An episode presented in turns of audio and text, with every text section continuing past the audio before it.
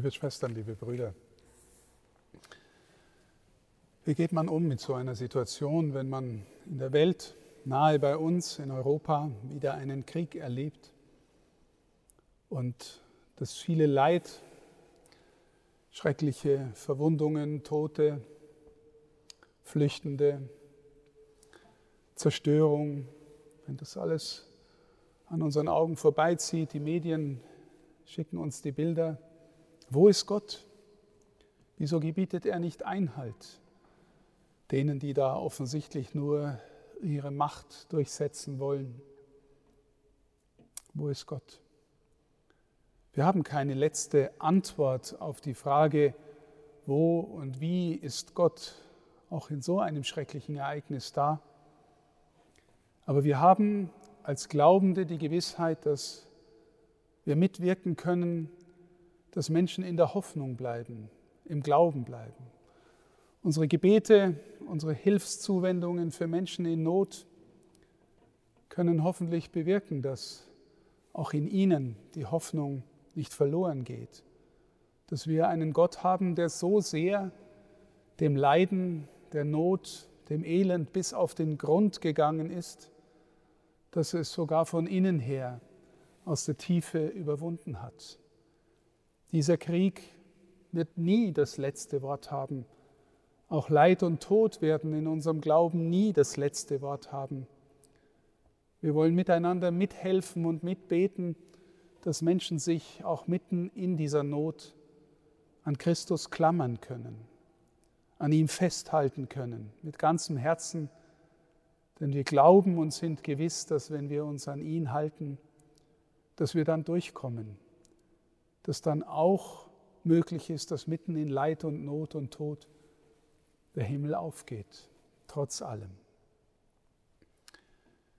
Wir haben, habe ich eingangs gesagt, allen Grund, uns Gott mit aller Kraft, mit allem Herzen zuzuwenden in dieser umwälzenden Zeit, in, der, in dem, was Papst Franziskus immer als Zeiten- oder Epochenwende bezeichnet. Wir spüren am eigenen Leib diese Umbrüche und dann spüren wir hoffentlich auch, dass wir kaum jemanden nötiger haben als unseren Herrn und unsere Zuwendung zu ihm.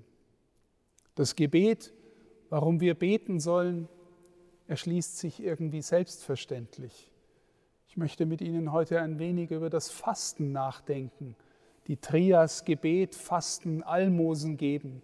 Auch das Almosen geben oder die Zuwendung zu anderen mit materiellen Mitteln oder anderen Dingen in Not, das erschließt sich uns auch. Aber wie erschließt sich uns eigentlich Fasten? Was ist der Sinn davon? Eine Restahnung bleibt in den allermeisten von uns, auch in denen, die nicht glauben, dass die Übung von Verzicht, zumal in einer Überflussgesellschaft, nie so ganz verkehrt sein kann. Dass wir loslassen lernen von dem auch vielleicht, was wir an Überflüssigen haben. Aber das wäre noch nicht der biblische Sinn von Fasten. Was ist der biblische Sinn von Fasten? Nun, zunächst ist wichtig, dass in der Bibel Fasten bedeutet nichts essen oder weniger essen. Und es bedeutet nicht weniger Fernsehen oder statt dem Aufzug die Treppen nehmen oder ein bisschen weniger shoppen. Das fällt alles auch unter die Übung von Verzicht oder Körperertüchtigung, aber es ist noch nicht automatisch mit dem gemeint, was die Schrift mit Fasten meint. Warum sollen wir aufs Essen verzichten oder uns darin einschränken? Nun, die allermeisten von uns verbinden Essen zunächst mit dem Allernotwendigsten. Wenn wir nicht dreimal am Tag was bekommen, dann äh, rebelliert schon manchmal der Körper und sagt, er braucht jetzt was, sonst hat er Angst zu vergehen. Aber zweitens, Essen schmeckt halt auch gut. Der Herrgott hat es so eingerichtet, dass das, was uns erhält, auch noch richtig gut ist, meistens zumindest. Und in unserer Überflussgesellschaft ohnehin. Die allermeisten von uns essen doch gut. Nicht immer gesund, aber eigentlich immer gut, sodass es schmeckt. Und ein anderer Faktor ist, dass wir beim Essen oft Gemeinschaft haben. Wir sind nicht Tiere, die einfach nur fressen. Wir halten Mahl miteinander. Und Mahl halten impliziert auch, dass wir oftmals Gemeinschaft haben, einander begegnen. Wie schön. Elementare Bedürfnisse werden gestillt durch diese Art von sinnlicher Nahrungsaufnahme. Aber, liebe Schwestern und Brüder, Fasten will uns auch sagen, dass die Sinnlichkeit nicht das Sinn unseres Lebens ist. Das, was uns sinnliches Vergnügen bereitet, ist nicht der Sinn unseres Lebens. Wir kennen das wichtige Wort der Schrift, der Mensch lebt nicht vom Brot allein, sondern von jedem Wort, das aus Gottes Mund kommt. Mal ganz ehrlich, leben wir von dem, was aus Gottes Mund kommt? Leben wir von der Schrift? Ist unser Glauben lebensnotwendig? Wie tief ist er denn gesunken? Oder ist nicht alles andere, einschließlich des Essens, so viel wichtiger? Und der Glaube kommt dann manchmal als Puderzucker und dekoratives Element obendrauf auf unser Leben? Oder ist er etwas, was uns wirklich von innen her, aus der Tiefe her trägt? Mehr sogar als das tägliche Brot. Erster Punkt im Fasten. Zweiter Punkt im Fasten, wenn wir mal wirklich verzichten und Hunger haben und das spüren am eigenen Leib, dann spüren wir vielleicht auch wenigstens im Ansatz, wie es denen gehen mag, die immer wenig zu essen haben, die Armen, die ehrlich Hunger leiden. Wenn wir mal ein paar Tage spüren, na ja, aber immerhin, es greift uns irgendwie an. Es geht uns nah an die Substanz. Und dann zu spüren und zu sagen, ja, es ist wichtig, dass ich helfe, Solidarität übe, dass ich auch im Fasten solidarisch bin mit denen, die wenig haben. Dritter Punkt im Fasten. Der Herr schickt uns manchmal Prüfungen, nicht damit er uns besser kennenlernt, wie wir in der Prüfung agieren, sondern damit wir selbst uns besser kennenlernen, wie wir in der Prüfung sind. Im Fasten können wir uns mal selber prüfen. Wie geht es uns denn, wenn wir auf Nahrung verzichten einige Zeit?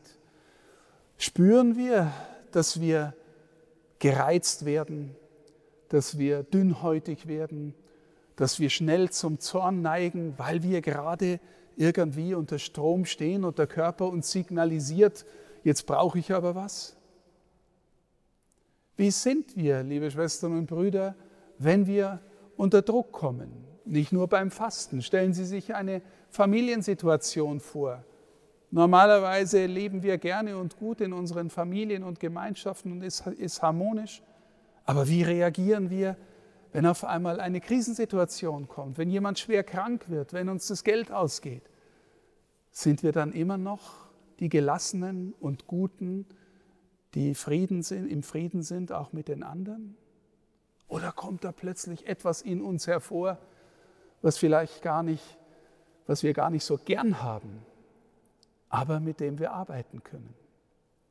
Fasten bringt auch die Seiten in uns hervor, die uns üben lassen, ruhig und im Frieden zu bleiben, hoffentlich, selbst wenn wir gereizt sind. Ein weiterer Punkt, Fasten meint oder Fasten zeigt, dass wir es ernst meinen. Die alten Meister der Spiritualität haben immer Fasten und Beten zusammen gesehen als geistliches Mittel, als Waffe im geistlichen Kampf als etwas, mit dem wir unserem Beten Nachdruck verleihen. Wissen Sie, ich sage oftmals Menschen mein Gebet zu. Und dann merke ich, dass ich es mal schnell dahin sage, um die Pflicht erfüllt zu haben. Und wie viel mehr mag ein Gebet innerlich wirksam sein, wenn ich mir die Person, für die ich bete, wirklich buchstäblich zur Brust nehme, ins Herz nehme, vor den Herrn trage und wenn dann mein Gebet auch noch durch Fasten begleitet, unterstützt wird. Herr, ich mein's ernst. Ja, mir geht's um diese Person, um diese Not.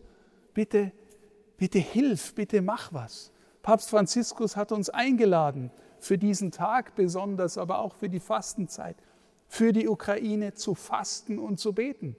Verleihen wir dem Nachdruck. Und ein letzter, vielleicht der schönste Grund, warum wir fasten. Die Pharisäer fragen Jesus mal, warum fasten deine Jünger nicht? So wie die Jünger des Johannes fasten und wie wir Pharisäer fasten. Und Jesus gibt die schöne Antwort, können denn die Hochzeitsgäste fasten, solange der Bräutigam mitten unter ihnen ist? Solange Hochzeit ist, jetzt ist große Party, jetzt ist das Fest mit Freuden, mit Feiern, mit Essen und Trinken. Es werden Zeiten geben, kommen, da wird ihnen der Bräutigam genommen sein. Dann werden auch meine Jünger fasten. Liebe Schwestern und Brüder, wir fragen uns manchmal, ist der Bräutigam seiner Kirche denn unter uns? Ist er da? Schläft er im Boot? Wo ist er denn? Zeigt er sich in dieser Krisenzeit? Haben wir Sehnsucht nach ihm? Sehnsucht danach, dass der Bräutigam kommt? Lieben wir ihn so, dass wir sagen, Herr, zeig dich mir, lass mich dich spüren, dass du da bist, mit uns durch die Zeit gehst? Wenn uns der Bräutigam genommen ist, dann werden wir fasten, wenn wir die Sehnsucht nach ihm haben. Liebe Schwestern und Brüder, Sie spüren, dass im Fasten so viel mehr liegt als in dem Wunsch abzunehmen oder schöner zu sein oder leichter zu werden. Wenn wir vor allem deswegen, mit erstem Grund deswegen fasten, dass wir gesünder am Leib leben oder schöner aussehen, dann wird es uns vielleicht gehen wie denen, zu denen Jesus sagt, sie haben ihren Lohn bereits erhalten. Einfach nur besser aussehen ist nicht relevant für den Himmel. Deswegen, wenn du fastest, ne, salbe dein Gesicht, gib dir kein trübseliges Aussehen. Der Vater im Himmel sieht, dass du fastest. Wir tun es für ihn und für den Bräutigam. So möchte ich Sie einladen, liebe Schwestern und Brüder, in diesen 40 Tagen vor uns auch das Fasten einzuüben, das Beten einzuüben, das Almosen geben einzuüben, also gut zu sein, zu teilen mit denen, die nichts haben. Und ich glaube ehrlich, wir werden in den nächsten Wochen, vielleicht schon in wenigen Tagen genügend Gelegenheit haben, auch unseren, unser, unsere Offenheit, unser Almosen geben einzuüben, vielleicht auch unsere Nähe zu den Menschen, die da als Flüchtende zu uns kommen. Oder Sie haben sicher in Ihrer Umgebung auch Menschen, die Not haben, die Ihre Zuwendung vielleicht brauchen.